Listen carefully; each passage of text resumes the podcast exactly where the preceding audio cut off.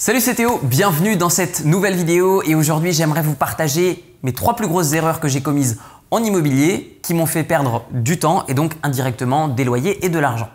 Déjà, ma première plus grosse erreur a été d'attendre trop longtemps avant d'investir dans l'IMO. Si vous m'avez suivi euh, au travers de mon évolution sur ma chaîne YouTube ces six dernières années, eh bien vous avez vu que j'ai commencé, j'étais étudiant, ensuite j'étais salarié, ensuite j'ai commencé à voyager puisque j'ai créé un business sur la vente de formation en ligne pas seulement sur le business en ligne ou l'immobilier, mais d'abord j'apprenais à gagner un peu d'argent en ligne parce que j'avais mon tout premier business sur comment aider des étudiants à réussir leur diplôme. Et donc du coup, au fur et à mesure du temps, en fait, j'ai constaté une chose, c'est que je me suis créé un stress duquel je me rendais même plus compte. Et donc du coup, en fait, on se rend pas compte au travers d'une activité entrepreneuriale ou salariale. En fait, on a des revenus soit au travers d'une activité salariale et on se dit bah c'est bien, c'est sécurisant, etc. Ça tombe tous les mois. Mais en réalité, c'est pas du tout sécurisant. Même, chose dans le domaine de, mon activité entrepreneuriale, mes revenus étaient en dents de scie.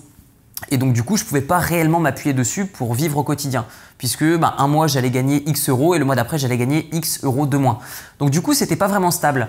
Avec l'immobilier, le premier euh, sentiment que j'ai eu lorsque j'ai investi, c'était pas un sentiment de stress attaché à, la peur du premier investissement. Alors j'ai eu peut-être un peu la peur du premier achat, mais surtout ce que j'avais peur, c'était de, démarrer quelque chose de nouveau, euh, puisque je connaissais absolument rien au début. Et du coup, je me suis énormément formé, j'ai lu énormément de bouquins, euh, j'ai suivi énormément de formations, j'ai eu des coachs, euh, j'ai suivi les conseils d'une agence d'investissement. Bref, j'ai vraiment fait en sorte d'être le plus safe possible.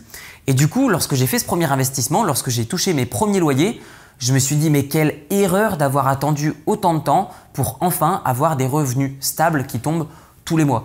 Et donc du coup, à partir de ce moment-là, j'ai eu en fait un stress qui s'est enlevé mais qui était complètement fou. Et en fait, je m'étais pas rendu compte euh, au travers de ces dernières années. En fait, tellement que je m'étais mis de pression par rapport à mon activité entrepreneuriale, et eh bien du coup, le fait d'avoir un bien et de toucher des revenus qui n'ont rien à voir avec mon implication en termes de temps, m'a permis de me décompresser. Et puis maintenant, aujourd'hui, quelques années plus tard, après mon premier investissement, eh bien, je vis pleinement de mes loyers. Et c'est ce qui me permet vraiment de faire bah, déjà uniquement ce que j'aime sur ma chaîne YouTube. Et c'est ce qui me permet d'être un peu plus euh, cool et puis d'être un peu moins pro, mais d'aimer vraiment ce que j'aime, enfin de faire vraiment ce que j'aime. Et du coup, euh, voilà. Donc première erreur, avoir attendu trop longtemps. Deuxième erreur, ça a été, encore une fois sur mon premier investissement, ça a été de chercher à trop réduire le coût des travaux. En fait, j'avais basé mes recherches sur euh, des ouvriers, des artisans qui allaient rénover mon appartement à moindre coût, puisque j'étais uniquement dans la vision d'investisseur en mode voilà, je veux dépenser le moins dans mon investissement et je veux qu'il me rapporte le plus. Et en fait, je pense que c'est une vision qui est un peu erronée parce que du coup, au départ, j'ai choisi une équipe d'artisans simplement pour son prix et je l'ai payé. Tout simplement parce que ces artisans ne faisaient pas le meilleur travail possible, ou en tout cas pas ceux qui étaient euh, pas le, même niveau de qualité euh, que d'autres personnes, que d'autres artisans. Et donc du coup, après peut-être un mois euh, sur le chantier de mon premier appartement, j'ai dit écoutez, on arrête, vous faites n'importe quoi. donc du coup, je vais faire appel à une autre équipe. Et donc du coup, c'est ce qui m'a fait perdre de l'argent, mais ce qui m'a surtout donné une bonne leçon, c'est qu'il est préférable de payer tout de suite ce que finalement vous risquez de payer plus tard. Donc, euh, petit clin d'œil également à un ami euh, qui s'appelle Arthur, euh, qui avait également investi au même endroit que moi, à peu près au même moment que moi, et qui du coup aussi avait fait appel à cette équipe et qui du coup après avait dû payer également des rénovations dans un laps de temps très très court. une autre erreur ensuite que j'ai réalisée dans l'immobilier, toujours en fait une erreur qui a été créée par le fait que j'avais uniquement cette vision d'investisseur, c'est-à-dire que je ne prenais pas en compte que il n'y a, pas seulement les chiffres qui comptent dans un investissement immobilier, eh bien c'est le fait d'avoir choisi une agence de gestion uniquement pour des frais de gestion qui étaient faibles. J'avais une agence de gestion qui avait euh, des frais qui étaient faibles, et donc je, m'étais dirigé vers cette agence de gestion.